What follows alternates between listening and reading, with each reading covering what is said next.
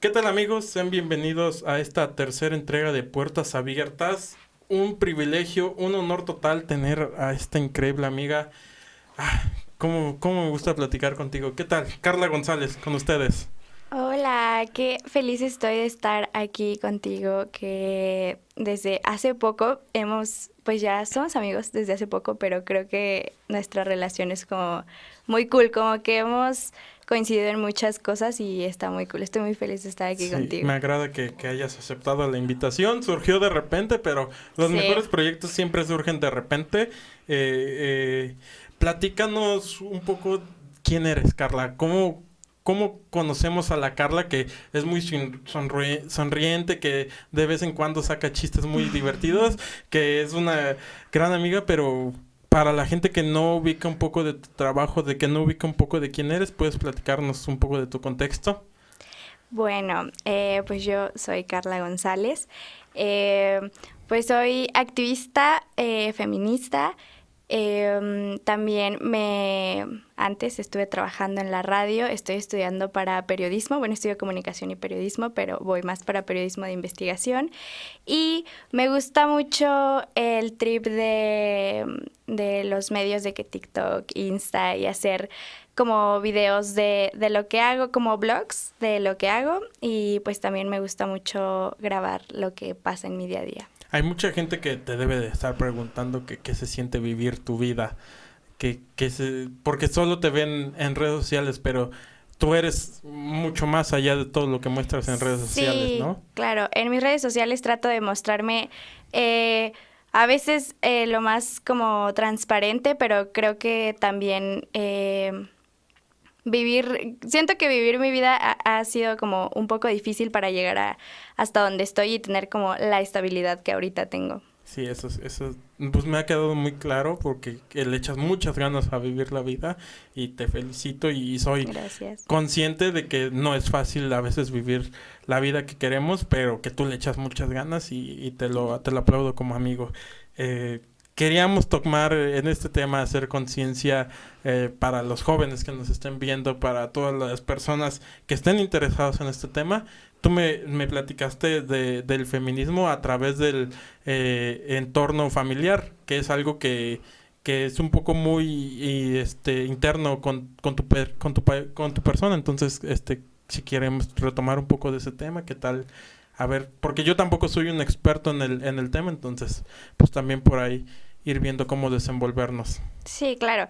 Digo, para ser expertos en el tema creo que tenemos que leer muchísimo, pero eh, pues yo quiero como enfocarme en el entorno familiar del feminismo porque creo que es donde nació este, este, pues, este o sea, este movimiento para mí fue donde empecé yo a ser feminista gracias a mi entorno familiar y creo que varias amigas y pues varias mujeres también han han tomado este camino del feminismo eh, gracias al entorno familiar, porque pues por lo menos en, en mi vida, hablando personalmente, eh, pues yo he crecido en un entorno muy machista, o sea, desde que soy muy, muy pequeñita, eh, me han educado para ser una mujer que está en casa, que tiene que lavar platos, que tiene que, o sea, que solamente la típica frase, tienes que saber cocinar para darle a tu esposo si no te van a regresar o así. Entonces, creo que yo me fui dando cuenta de esto hace, o sea, hace muy poco y sigo teniendo muchos ideales machistas porque es muy difícil de construirte de todo esto. Pero sí, así fue como yo empecé con, con todo esto. ¿Y sientes que repercute en la sociedad claramente? O sea, es muy visual. Bueno, no tenemos que hacer la pregunta, pero ¿cuál es tu opinión más bien al respecto de, de cómo es que visualiza la sociedad el machismo actual. ¿Ya está muy acostumbrada o, apenas va creciendo el movimiento feminista y, quitando algunos estigmas que tenían de antes? El feminismo siempre ha estado presente, pero yo a lo que he visto, el machismo es muy común en, en donde yo he estado. O sea, siempre... Eh, Conozco incluso a amigas como que ven actitudes de sus novios que es muy normal para ellas, o sea, es muy normal que les revisen el teléfono, muy normal que, que sus novios les prohíban, como pedir permisos y esas cosas, entonces eso está como muy raro y también eh, es lamentable, pero creo que la mayoría de personas que conozco, sus papás son muy, muy machistas. Entonces es muy normal esto todavía. Y claramente tiene que cambiar. Sí, claramente tiene que, que, cambiar todo esto porque es muy, muy lamentable y es muy de los años 1500, o sea... Y bueno, las, las nuevas propuestas feministas que se han dado, al, al, al menos en la sociedad mexicana y yo creo que en la sociedad global, pues no han sido bien recibidas. ¿Cómo, cómo visualizas eso?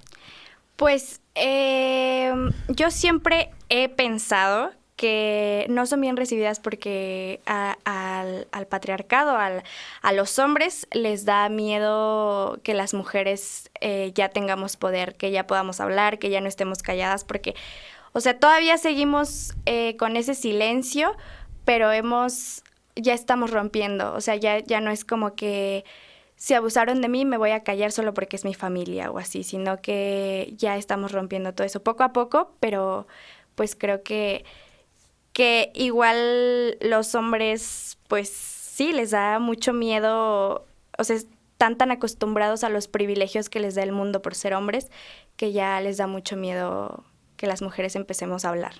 Y bueno, la lucha interna que tú has tenido, pues es algo que no siempre les gusta decirlo al público, pero yo creo que es un ejemplo de vida que, que se vale la pena compartir porque esto abre la posibilidad a que más mujeres que quieran integrarse al movimiento feminista y no saben por dónde, pues puedan eh, encontrar un camino. Y yo creo que tú les puedes ayudar mucho. Es parte del trabajo que has estado haciendo, ¿no? Entonces, este, me gustaría que nos compartieras un poco de, de tu lucha interna. No, no lo quiero llamar una lucha porque sé que no es una lucha como tal, sino que es eh, el pues él sí que a veces nos traiciona a todos. Entonces, como platicar un poco de eso para algunas personas que se sientan atraídas por este tema o que quieran abrir este su corazón y decirle a la gente, a mí me pasó esto y no me tengo que sentir avergonzada por lo que me pasó, entonces también eso sería como que me gustaría que nos platicaras un poco. Sí, claro, yo mm, en los temas emocionales me dolió mucho empezar a ver que, que estaba haciendo, eh, que, que habían abusado de mí múltiples veces, o sea, eh, psicológicamente yo incluso tuve un novio 10 años mayor que yo. Entonces yo no sabía que en esa relación, digo, la mayoría de mis relaciones he sido eh, abusada psicológicamente y yo no me daba cuenta de eso, yo lo veía muy normal empezando desde casa, porque creo que desde casa vemos múltiples abusos de tías, tu mamá, tu hermana, o sea, ves muchas cosas y tú lo ves normal. Entonces yo empecé a ver esto porque empecé a leer, empecé a, ver videos, empecé a escuchar podcasts de, de, mujeres que habían sido agredidas y fue un momento donde dije, es que tiene que cambiar esto. Igual algo que me sirvió mucho fue vivir con mi papá, porque me di cuenta que, que la vida no era tan bonita. O sea, yo nunca había vivido con un hombre, pero cuando empecé a vivir con mi papá fue un... Mi papá está siendo una pesadilla y yo pensaba que esto no existía. O sea, para muchas mujeres esto existe y es algo que trato de hablar mucho porque yo con mi papá me costó mucho empezar a hablar, empezar a, decirle no quiero esto y no me trates así porque yo no, yo no por ser mujer tengo que quedarme callada o tengo que plancharte o tengo que lavarte. Entonces, eh, empecé a ser muy valiente. O sea, empecé a, no sé de dónde saqué fuerzas, pero empecé a decirle a mi papá, no quiero, mi papá me corrió de la casa muchísimas veces, pero yo soy una persona muy miedosa. Entonces yo como que traté de vencer ese miedo y, y lamentablemente fue sola. O sea, no tenía ni a mi mamá, ni a una tía, ni nada de eso. O sea, yo, yo tuve que hacer eh, todo este proceso sola. Y por eso es como que yo impulso a las mujeres de que, o sea, no están solas, tal vez no me conozcan, tal vez no saben nada de mí, pero quiero como que ser esa, esa amiga que tienen o esa mamá que a lo mejor no, no tienen, que les pueda apoyar y que les puede decir no, no te calles, porque aunque sea que tu papá te pegue y tú lo veas normal, o que no te, o que solamente te pegue porque se enteró que tuviste novio o algo así, eso no es normal. Entonces como que quiero empezar a, a romper todas esas cosas que durante mucho tiempo nos dijeron que era muy normal. Sí, y existen varias barreras de la comunicación actualmente que impiden que estos mensajes se divulguen con la, con la importancia que, que tienen, ¿no? O sea, es este, demasiado importante decirle a todas esas niñas que lamentablemente sufren abuso que, que no es normal lo que están pasando. Entonces, eh, tú lo has hecho a través de las redes sociales, es parte del trabajo que, que te, del que te has encargado, ¿no? Pero platícame un poco de tu experiencia estando en la radio. Sé que tu estación de radio, bueno, tu programa tenía esos tintes feministas que querías tratar de divulgar y en, un, en una comunidad donde a lo mejor el medio principal de comunicación era la radio en ese entonces. Entonces, eh, platícame un poco de esa experiencia. Bueno, estar en la radio fue una experiencia muy cool. Eh, le agradezco muchísimo a mi jefe porque jamás me censuró. Eh, o sea, porque esos temas en Acambay, de donde soy, son un tabú todavía. Entonces jamás me censuró. Y fue una experiencia muy bonita porque pude hablar siendo yo misma. Yo me metí ahí no porque yo quisiera, mi papá me obligó.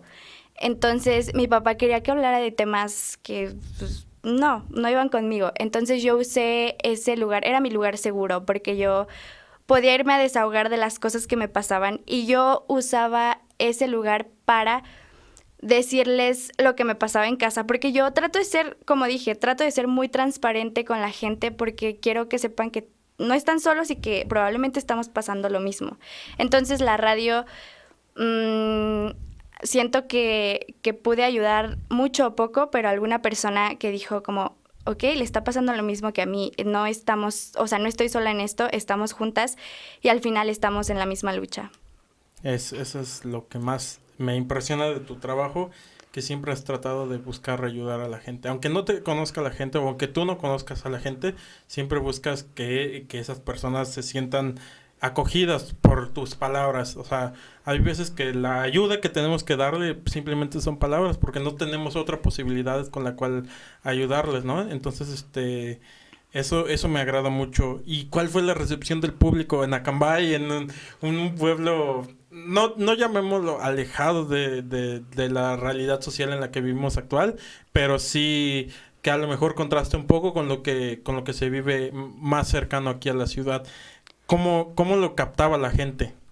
Oye, hermano, de hecho, esa fue una de las razones por la cual me quise venir a vivir a San Juan, porque Acambay fue un lugar que me hizo mucho daño emocionalmente y mentalmente, porque sí me apoyaban personas, pero muy pocas. La mayoría yo recibía de que mensajes de, oye, es que ¿por qué haces esto? Es que no sirve de nada, tú tienes ideas que no van para nada con nosotros, tú quieres cambiar a las mujeres y tú me llegaron a decir que no era libertad lo que yo pedía, que era libertinaje, que yo era una niña que no tenía valores, que era una niña fácil y muchas palabras horrorosas. Incluso me dijeron mentirosa cuando yo hablé sobre los abusos que, que había tenido de mis exnovios. Entonces fue como me juzgaron a mí siempre y, y pues también la familia, la propia familia. Entonces yo decidí irme de ahí por, porque el público es muy difícil en Acambay. Eh, creo que hasta la fecha sigo diciendo, la gente de ahí es muy cruel, no se dan cuenta el daño emocional que le pueden causar a las personas y lamentablemente gracias a, todas, todas esas opiniones, las niñas se siguen quedando calladas y es algo muy doloroso porque yo quisiera hacer algo por ellas, pero la gente adulta no, no deja que, que pase eso. ¿Y no te gustaría regresar ahora con más fuerza mental y con más habilidad y con el apoyo de tus amigos que somos nosotros, ¿no te, no te gustaría volverlo a intentar y yo sé que el cambio es lento, pero por algo se empieza, se tiene que tumbar una piedra antes de tumbar una pared, entonces este, ¿no te, no te gustaría? Pues mira, mm, he cambiado mucho, he sido más valiente eh, estando aquí. Pero cuando llego a Cambay hay muchas cosas que no he sanado, hay muchas cosas que me, que me duelen y que mis propios, las personas conocidas que tenía ahí eh, siguen siendo muy, muy crueles y, yo soy una persona muy sensible. Entonces me cuesta todavía mucho. Claro que tengo muchísimos proyectos para las mujeres de la comunidad porque eh, suena, yo creo que todavía la gente va a decir como que existe eso, pero todavía en comunidades eh, venden a sus hijas, violan a, muchas mujeres ahí y, nadie se entera porque es una comunidad donde no hay ni señal. Entonces, eh, sí tengo muchos proyectos en mente para esas mujeres, pero primero quiero estar bien yo para poder ayudarlas a ellas. Sí, eso es lo más importante siempre, el, la salud mental de uno. Si uno no está bien enfocado, obviamente que cuando quiera darle el mensaje correcto a la gente, pues no lo va a percibir, ¿no? Eh, y en cuestión de, de, lo que quieras hacer del periodismo de, divulgación o periodismo de, investigación, es algo que sorprende porque Digo, los periodistas van en decadencia en esta en estas épocas, ¿no? Es algo que hemos visto mucho en la escuela nosotros. Pero eh, el periodista de investigación va todavía un poco más en decadencia. Todavía no hay tantos periodistas. ¿Qué es lo que te motivó a tomar esa decisión, a decir, esto me gustaría, esto no me gustaría? ¿Cuáles son tus motivaciones para eso? Que el silencio le sigue ganando a México. Que yo sé, digo, muchas veces me lo han dicho, mis papás me lo han dicho, es que no quiero que estudies eso. Varias personas me han dicho que, que es muy peligroso y claro que lo es, lo reconozco. Pero más allá de eso, yo le tengo mucho amor a la verdad, le tengo mucho amor a, ser una periodista diferente y, lo he dicho siempre, así me lleve la vida, em, pues dando información buena, ayudando mi prioridad siempre son las mujeres y ayudando a, esas mujeres a que se vea toda la verdad, que de verdad se investigue, porque en realidad eh, solo las mujeres que desaparecen son una estadística más y, no se hace nada. Entonces, eh, quiero eso y, y, pues si algo me pasa, que espero que no, eh, no quiero que, que sea en vano, o sea, no quiero que lo mío sea en vano, sino que quiero inspirar a más gente que, que sí el periodismo es muy peligroso, pero que también tenemos que abrirle los ojos a la gente, o sea, tenemos que empezar a, hacer algo por México. Sé que cualquier persona que quiere cambiar eh, a México se muere, pero no sé, hay que vivir el... Las luchas siempre se tienen que intentar. Yo creo que es peor no luchar a, a, luchar. Entonces, este somos jóvenes y creo que todos tenemos ganas de aportar nuestro granito de arena, a veces eh, en, gran cantidad, a veces en menor cantidad, pero el trabajo que estás haciendo poco a poco va aportando a que, a que las mujeres en, en México, a que, a que la sociedad mexicana vaya cambiando un poco más. Cierto que tenemos que cambiar muchas cosas, cierto que todavía hay una lucha muy por delante, pero el trabajo que has estado haciendo es muy, muy, muy importante, me llama mucho la atención. Y en cuestión a a lo que... ¿Cómo es que te visualizas tú en un corto plazo saliendo de la carrera que, que de repente te van a empezar a cerrar las puertas porque desde joven has empezado a mostrar tus ideales, ¿no? Y es algo que, que no quiero que pase, obviamente, pero sabemos que, que muy probablemente pueda pasar.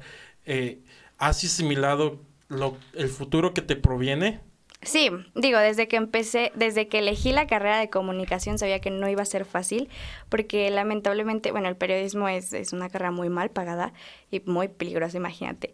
Entonces yo sé los riesgos que tengo, sé que para nada esto va a ser fácil, me van a cerrar puertas, pero también sé que, que pues siento que, que hay tantas cosas que he pasado que lo único que me motiva es, es poder ser la inspiración de alguien más. O sea, así me llevé muchos años ya que, un público grande me escuche, eh, pues quiero hacerlo. O sea, realmente, pues creo que, que sí he, asimilado esto, pero, pero no sé, mis ganas de seguir son, son más grandes.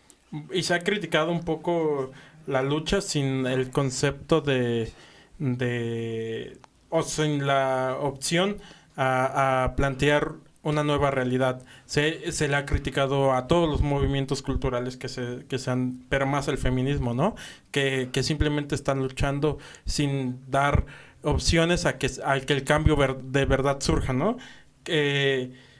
siento que la lucha feminista en México ha, ha tomado un gran partido pero que todavía le hace falta. ¿Cuál crees que tú sean los motivos para que el, feminismo llegue a su cúspide como lo, como lo merece. No, no ni siquiera es un, una, una, utopía, sino es lo que merece el feminismo en México, que el, que el matriarcado gane sobre el patriarcado.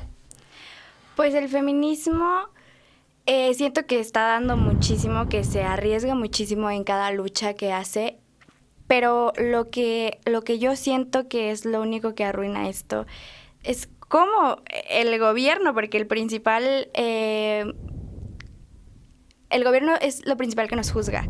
O sea, es que pone notas de que eh, las mismas mujeres le pegaron a otras mujeres policías y cosas así. O sea, siempre es eh, creo que nuestro enemigo no somos nosotras, no es nuestra lucha, sino las noticias que se dan, el presidente que habla mal sobre el movimiento eh, y, y, sobre todo, no generalizo, pero los hombres, los hombres siguen siendo un, o sea, ahí los hombres machistas, los hombres boomers, los hombres que, que siguen diciéndole a la gente, nos siguen tratando como si fuéramos unas brujas, o sea, como si de verdad quisiéramos hacerles algún daño a las mujeres cuando no es así.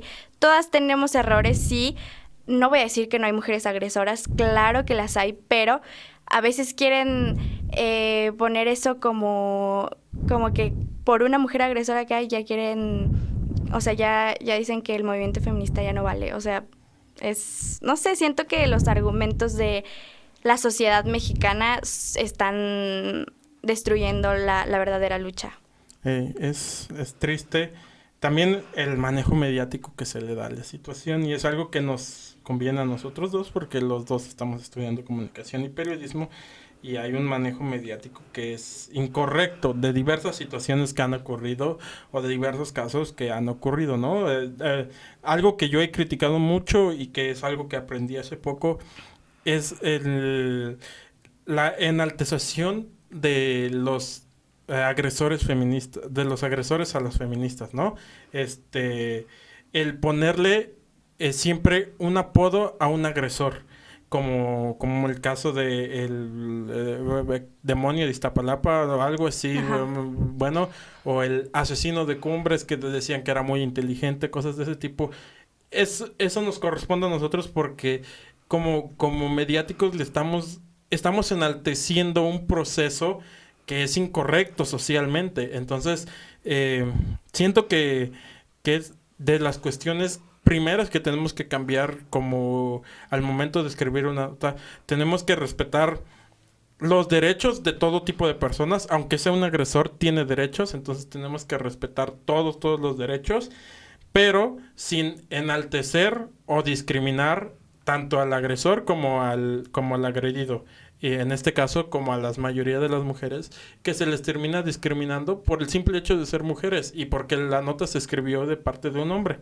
Entonces, como, como medio tenemos que empezar, eh, de hecho hay ciertos protocolos de seguimientos de casos que afortunadamente ya no estamos este, como hace 15 años que no teníamos ni la información suficiente ni simplemente cubríamos una nota por cubrir una nota, pero ahora sí ya tenemos la suficiente información, tenemos los, los distintos protocolos de seguimiento en, en distintos tipos de casos. Y eso nos ayuda o nos facilita, pero es cierto que todavía tenemos que seguir evolucionando como, como, como comunicadores de, de, lo que se está viviendo. Eh, ¿Qué crees que es lo que le hace falta a los medios de comunicación? Aparte de lo que acabo de mencionar, para que de verdad las noticias cuando sucedan casos de este tipo que lamentablemente ya no queremos que sucedan, pero siguen sucediendo, para que se lleven de mejor forma. Ok, eh, pues sí, es muy cierto que en los medios existe todavía muchísimo machismo, pero eh,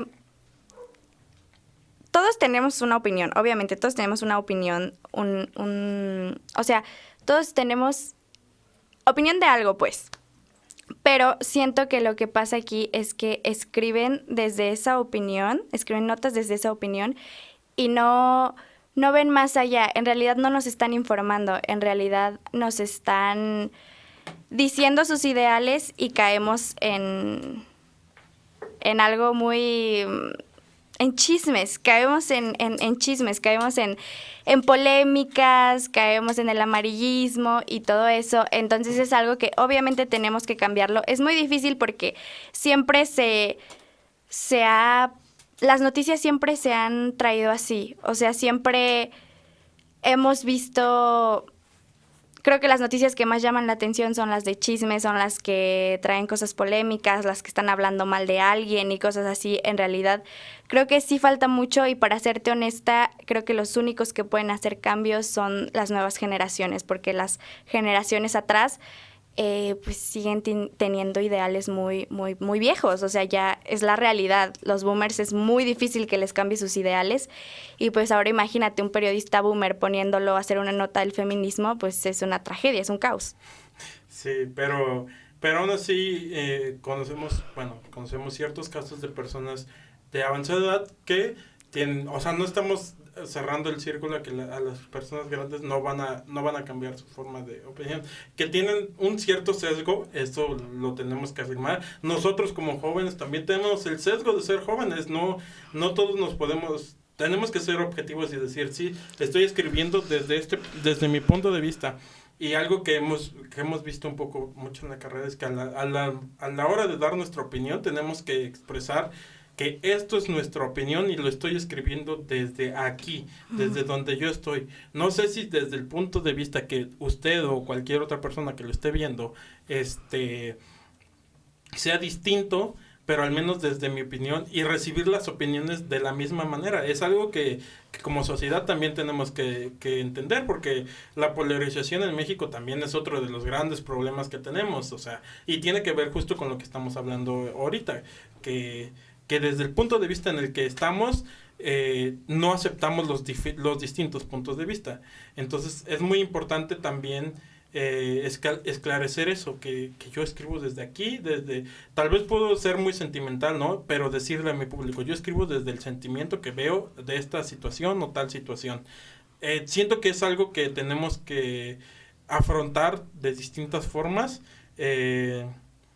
pero como periodista, como futura periodista, llamémoslo de esta forma, aunque ya ejerces un poco del trabajo periodístico al dar a conocer este trabajo, ¿qué es lo que esperas de un periodismo moderno, de un periodismo que se dedique a, a cubrir las notas como de verdad se tienen que cubrir?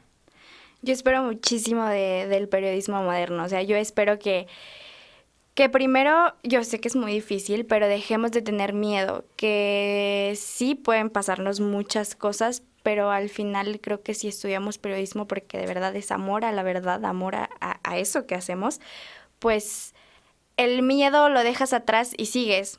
Obvio, tener cuidado, tampoco vamos a ser imprudentes ni, ni que nos maten a la primera nota que hacemos, ¿no?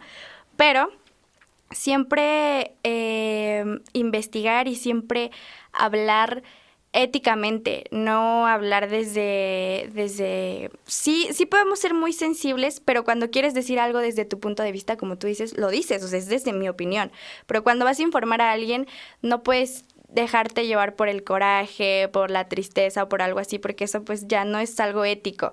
Y digo, es algo que hacen muchos periodistas, pero, pero yo espero que este nuevo periodismo, que el periodismo moderno empiece a hacer lo que de verdad es el periodismo, hacer un trabajo periodístico bueno que le empiece a abrir los ojos a, nuestro público y, y, que pues empecemos a hacer un, un gran cambio que de verdad lo necesita el periodismo. Sí, en eso sí tienes razón. O sea, el público Muchas veces criticamos el periodismo, pero también la audiencia tiene que ver con lo que consuma la audiencia, es cosa que, que, que a veces eh, es difícil discernir entre lo correcto y lo incorrecto que se consuma, ¿no? Pero, este, a veces no se escriben de ciertos temas porque sabemos que ciertos temas el público no lo va a recibir de esa manera, ¿no?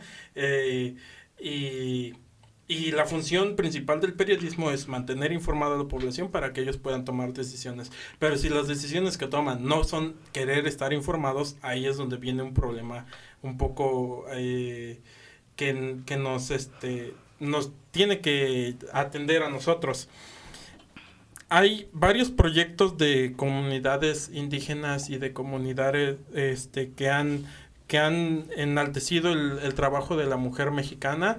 Hay varios proyectos de divulgación sobre el neofeminismo que le llaman algunas personas, pero ¿cuál es tu proyecto? ¿Cómo tú lo quisieras llevar a cabo ya que estés ejerciendo como investigadora? ¿Qué es lo que te gustaría hacer antes que yo sé que el mundo cambia y que las vidas cambian y de repente si decimos algo ahorita que somos muy jóvenes en un futuro no pueda pasar, pero ¿cómo visualizas tú realizando ese trabajo de periodista de investigación? Bueno, pues eh, yo me visualizo empezando por que las estadísticas no se queden solo ahí, que si desapareció una mujer, que se lleve a cabo la investigación y que o sea, de verdad se vea que están investigando, que de verdad se vea que hay seguimiento. Yo sé que son, mueren 11 mujeres al día, entonces sé que son muchísimas, pero por lo menos abarcar eh, varias investigaciones, poder ayudar a las familias a poder encontrar a esas personas y obviamente encontrar a los responsables, porque es muy importante eso y no dejarlo ahí a, allá, pues ahí se quedó y ya. Y también algo que, quiero, digo, ese es como mi proyecto de investigación, de investigar, de, serle fiel a, las mujeres y, y, a la...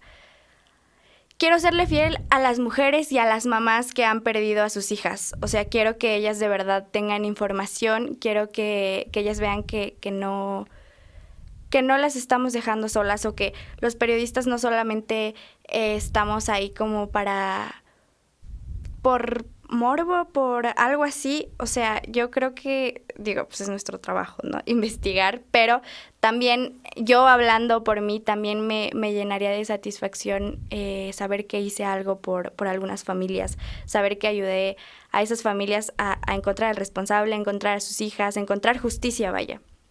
Y pues eso quiero hacer y también quiero tener varios proyectos para ayudar a las mujeres pobres, porque creo que es algo súper importante, sumamente importante, o sea, ser mujer y ser mujer pobre, imagínate eh, la desventaja que están. Entonces, eh, yo, yo quiero pues dedicarme a eso. Creo que lo que más me llama la atención es dedicarme a, hacer proyectos para esas mujeres que no tienen acceso a la información, que no tienen acceso a la salud, no tienen acceso a absolutamente nada o lo tienen pero muy mínimo. Entonces, pues eso, eso quiero hacer. Es, es algo muy... es que hasta escucharlo te eriza la piel porque dices, ¿cómo es que alguien tan joven puede pensar de esa manera, no? Y no es no es un pensamiento único que tú tienes, hay muchas más mujeres que también quieren llevarlo a cabo, ¿no? Y existe una discrepancia porque una cosa es querer llevarlo a cabo y otra cosa son las posibilidades que tenemos de llevarlo a cabo, ¿no? Aquí tienes las puertas abiertas para cualquier momento eh, que tú quieras hacer una divulgación o eso de la manera en que podamos apoyarlo, lo vamos a hacer. Digo, este, para eso somos amigos y para eso es que hicimos todo este trabajo que estamos haciendo, ¿no? Eh, lo que, lo que más me llama la, la atención de lo que piensas es en que hay muchas personas que no piensan de esa manera, sino es que no solo te estás preocupando por la víctima, sino te estás preocupando por las personas que están detrás de la víctima, que son los familiares, que en dado caso en algunas veces pueden ser los mismos familiares los que lastiman a esta persona, pero que en otros casos son los que son, salen más afectados de este problema, ¿no?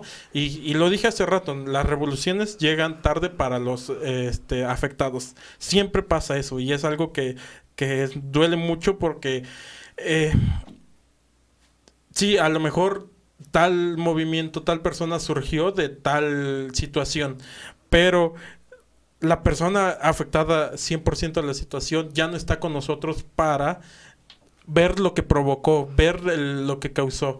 Entonces, el apoyo a los familiares siento que es algo que, se ha dejado muy, muy, muy, muy de lado, que normalmente no se visualiza en ningún lado porque regularmente siempre es a la persona que realmente se afectó y es un trabajo muy importante que, me agrada que, lo veas de esa manera y espero que en un futuro pues estas cuestiones que tú estás planteando sí se lleven a, atención. sé tengo en entendido que hay varios protocolos también de atención a, familiares de, de, este tipo de pérdidas. Pero quisiera que me platicaras un poco más de cómo es que se, se lleva a cabo este proceso. Digo, a ver si estás enterado o no estás enterado de, cuál es el real proceso que se lleva. No, la verdad es que en familias, como tú dices, es que creo que es algo que se conoce muy poco. Lo único que sé es del protocolo de un feminicidio y eso, pero de, de familiares realmente no sé cómo es que se les apoya. Sí, tal vez sí. Bueno, eh, aparte has llevado ya algunos talleres y cursos sobre el periodismo con perspectiva de género, que, es, que es algo que es muy importante, eh, que yo siento que todo el periodismo tiene que tener esa perspectiva, no, no tiene que haber un periodismo específico a tocar temas de relacionados con el género, tiene que tiene todo el periodismo tiene que tener ya esa esa mancha inscrita como periodista cuando vas a hablar de cualquier tema saber que existe un, rezago generacional y, entre entre lo correcto y lo incorrecto, ¿no? Entre cómo se manejan las noticias de género y cómo no se manejan las noticias de género. Entonces, platícanos un poco de ese proceso de, de, de ser periodista de, de, de género. ¿Cómo, cómo es? ¿Cómo, cómo...? Porque es algo que yo igual desconozco. Es lo poco que sé es de algún taller que igual yo tomé, que tenía un poco de, de esa noción, pero no, no, no al 100%. Bueno, pues el periodismo con perspectiva de género es algo súper difícil emocionalmente. Eh, vimos en el taller que estaba, eh, vimos documentales donde entrevistaban a, madres que perdieron a, sus, a sus hijas. Y también eh, habla sobre estas mujeres que trabajan en la calle, que todo esto, o sea, trabajadoras sexuales y todo esto, es como muy triste, es muy difícil, eh, también es algo como que...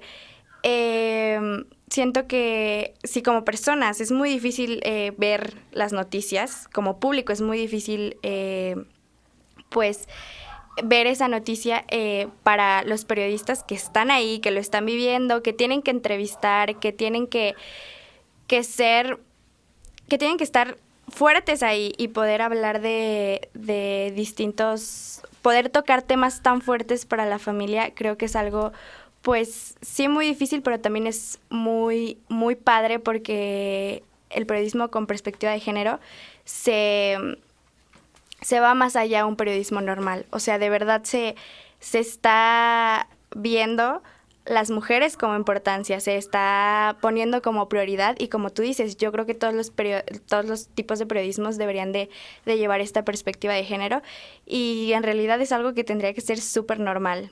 Y pues el taller sí, sí fue muy, muy cool, la verdad me gustó mucho. Sí, y bueno, yo siempre he tratado de, dar este mensaje, que el conocimiento es, es, la principal arma que tenemos como humanidad, ¿no? Y que lo que más nos tiene que apasionar es conocer. Entonces, eh, para todas las personas que, que estén interesadas en integrarse al periodismo, para todas las personas que quieran comunicar algún mensaje, siento que es algo que tienen que conocer sí o sí. O sea, la sociedad actual tiene que, que encontrar eh, el balance óptimo entre lo que lo que se tiene que hablar como género y lo que no se tiene que hablar como género, porque hay varias cuestiones que también como periodistas damos por hecho porque así se ha manejado todo el tiempo, pero no se tienen que hacer. Entonces son cuestiones que, que tenemos que ir reflexionando poco a poco, el cambio es muy lento y, y, y este que damos gracias a que nosotros somos los jóvenes que ya recibimos eh, los mensajes de aquellas personas que han estado en lucha todo el tiempo, que han, que han buscado todo el tiempo salir adelante. ¿Cuáles son tus referencias? Hablando de, de, esto, de que de las luchas que has tenido, de, de, las personas con las que has convivido, ¿cuáles son las referencias que tú, que a las cuales tú normalmente ves cuando tienes alguna duda o, o, que mujeres que te han llamado la atención por la vida que han llevado, ¿cuál es, ¿cómo tú visualizas a ese tipo de personas? Ok, bueno, la primer mujer que me llamó muchísimo la atención, que me hizo meterme a esto, se llama Jessica Fernández, de hecho tiene un podcast en YouTube que se llama Más allá del rosa. Entonces, es muy bueno, ella habla mucho sobre el feminismo. También hay otra mujer que se me fue el nombre, no sé si se llama Vanessa, no sé, después te paso el dato, Vanessa Rosales, creo. Sí, si no, aquí va a aparecer abajo. Ajá. Es, es, una, es una mujer también que ha escrito libros, o sea, muy buenos. Y, y pues mujeres así, de que creo que las que más veo es Jessica Fernández y Vanessa Rosales, creo que es así, no me sé bien el, el nombre, pero eh, ellas son como las que más, su contenido es más feminista, porque seguía a otras influencers, pero como que a veces se desviaban, no me gustaba cómo lo llevaban, o sea, no era mi gusto, siento que, pues, o sea, a mí, a mí no me gustaba, pues. Entonces, ellas son las dos que ahorita sigo, digo, cuando empecé seguía muchas mujeres, pero ahorita solamente me he quedado con ellas dos. Y mm, pues en Instagram también sigo muchas, muchos grupos feministas y, y también son como con las que me he educado. O sea, también hay muchas cosas que no sé, me falta muchísimo por leer, porque el feminismo es algo muy, muy, muy largo y, y pues igual hay que entenderlo para poder opinar más. Sí, eso es cierto. Antes de expresar una opinión tienes que pensar, hacer un juicio en tu cabeza y decir, esto lo tengo que decir, esto no lo tengo que decir. Entonces, en esa cuestión sí, sí entiendo eh, qué es lo que, que, que tienes que cuidar. ¿Y cómo ves el... Bueno, el uso de las redes sociales actualmente está involucrado en todos los temas sociales, ¿no? O sea, ya no es, ya no es simplemente algo que pasaba de moda y es algo que, que nosotros como, como jóvenes ya lo hemos visto todo el tiempo, todo el tiempo sabemos que, es más, desconozco de alguna persona que no tenga alguna red social en la actualidad, ¿no? Este, más de personas de nuestra edad. Pero ¿cómo es que el movimiento feminista ha captado el público a partir de las redes sociales? ¿Cómo es que, eh, como esto que tú mencionabas de los grupos en Instagram y en, Facebook de feministas, eh, ¿cómo es que ayuda esto a la divulgación de, de todo lo que tenemos que ver como, como movimiento feminista? Pues mira, voy a sonar muy boomer, pero eh, las redes sociales Mm, o sea, a ver, los grupos de Instagram de, de, feministas son en realidad así como noticias que salen y eso, y pues yo investigo porque pues es nuestro trabajo, ¿no? O sea, siento que es algo que ya tenemos, pero hay mucha gente que no y solo desinforman. Entonces, en Facebook se me hace la peor red social para informarse, o sea, de verdad Facebook está lleno de noticias falsas y aparte, Facebook se me hace una red social muy llena de boomers, o sea, el el público de ahí rechaza totalmente el feminismo y hace discursos de odio. Digo, ya Facebook creo que ya censuró todos los discursos de odio, pero eh, no recomiendo redes sociales para informarse. Pero si llegas a ver una nota ahí y creo que es nuestro deber como ciudadanos, eh, pues informarnos más. Pero la verdad es que en Instagram eh, las personas que que sigo es porque ya conozco como su carrera o porque la siguen eh, las mujeres que, que, yo, que yo sigo desde hace tiempo, pero igual me informo porque sí hay muchas, muchas noticias falsas o videos editados, o sea, la tecnología está muy chida, pero también hay... Hay que, saber, hay que ocuparla con cuidado, con el respeto que merece la tecnología y saber que que sí, hay muchas cosas que sí pueden ser reales, pero siempre ir más allá, siempre tener la duda. Justo. hasta no, no, no dar nada por hecho, este, siempre tener la duda y yo creo que es, es algo que como sociedad tenemos que tener, porque simplemente leemos algo y vemos algo y dices, ah, pues pasó esto, pero no, no, no tienes el contexto más allá de lo que, de lo que pasó, entonces sí es algo que, que como sociedad y como, como personas tenemos que cambiar.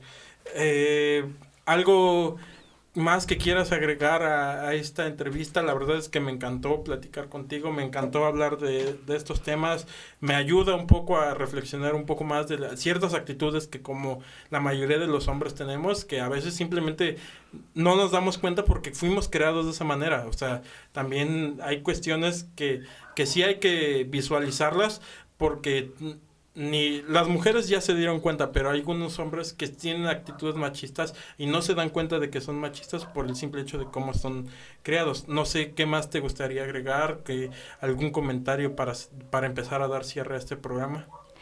Bueno, pues igual estoy muy feliz de, de, haber estado aquí. Me sirvió mucho para desahogarme. Hace mucho que no, como que se me había olvidado lo bonito que era platicar y, estar aquí, pero eh, pues lo, lo, que quiero dar es, lo que quiero decir más bien para todas las mujeres es que no están solas, que hay un grupo muy grande de mujeres que las apoya y que siempre vamos a estar ahí y que no, no se queden calladas porque no está bien callarse, no está bien seguir sufriendo ni darle el privilegio de nuestro silencio a nuestros agresores. Es muy difícil, me costó muchísimas lágrimas y me sigue costando ir a terapia, pero, pero es muy bonito cuando te puedes liberar y cuando sabes que tu agresor ya no va a estar libre. Eso es. Yo creo que es la mejor noticia para todas las personas que fueron abusadas o que sufrieron algún daño a su persona.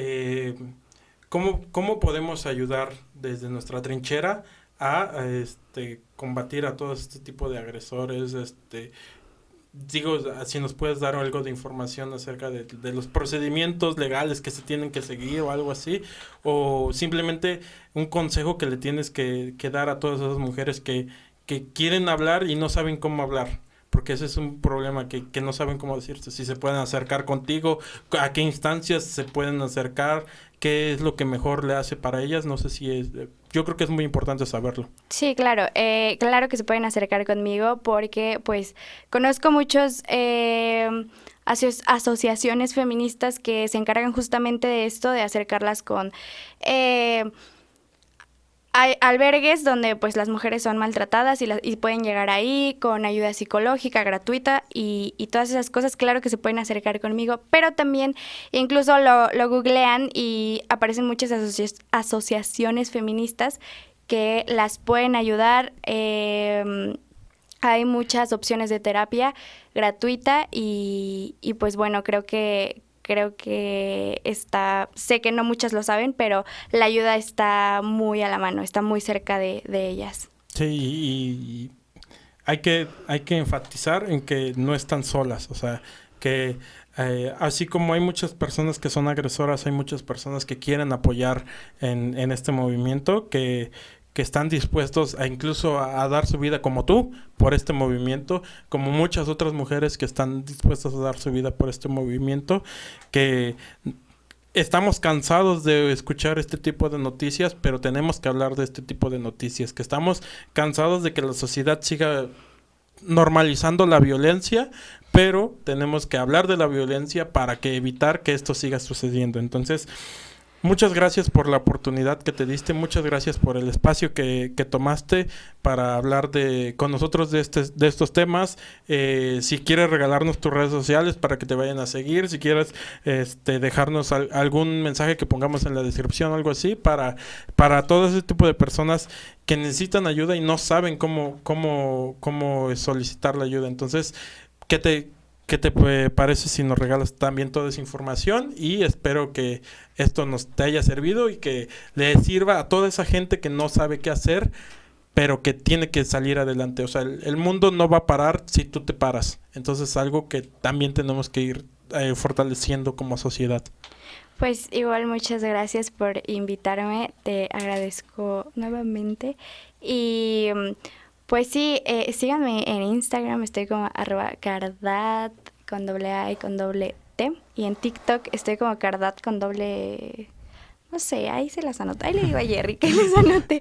Este, pero sí, eh, por último quiero decir que es muy difícil el proceso, pero no, quítense ese miedo y, y creo que quitándonos el miedo es como empezamos a hacer todo y empezamos a, tener este poder que, siempre hemos tenido, pero pues a los hombres les da miedo, entonces... Mm. muchas gracias por la oportunidad de venir, espero que te haya gustado y yo creo que esto sería todo. No olviden dejar su like y suscribirse, eh, compartir si les pareció interesante este tema, comentarnos cuáles son sus opiniones al respecto. Todas las opiniones son bien recibidas. Este y eso me, me agrada mucho. Eh, gracias por acompañarme, Carla. Gracias, igual. Nos vemos la próxima. Bye.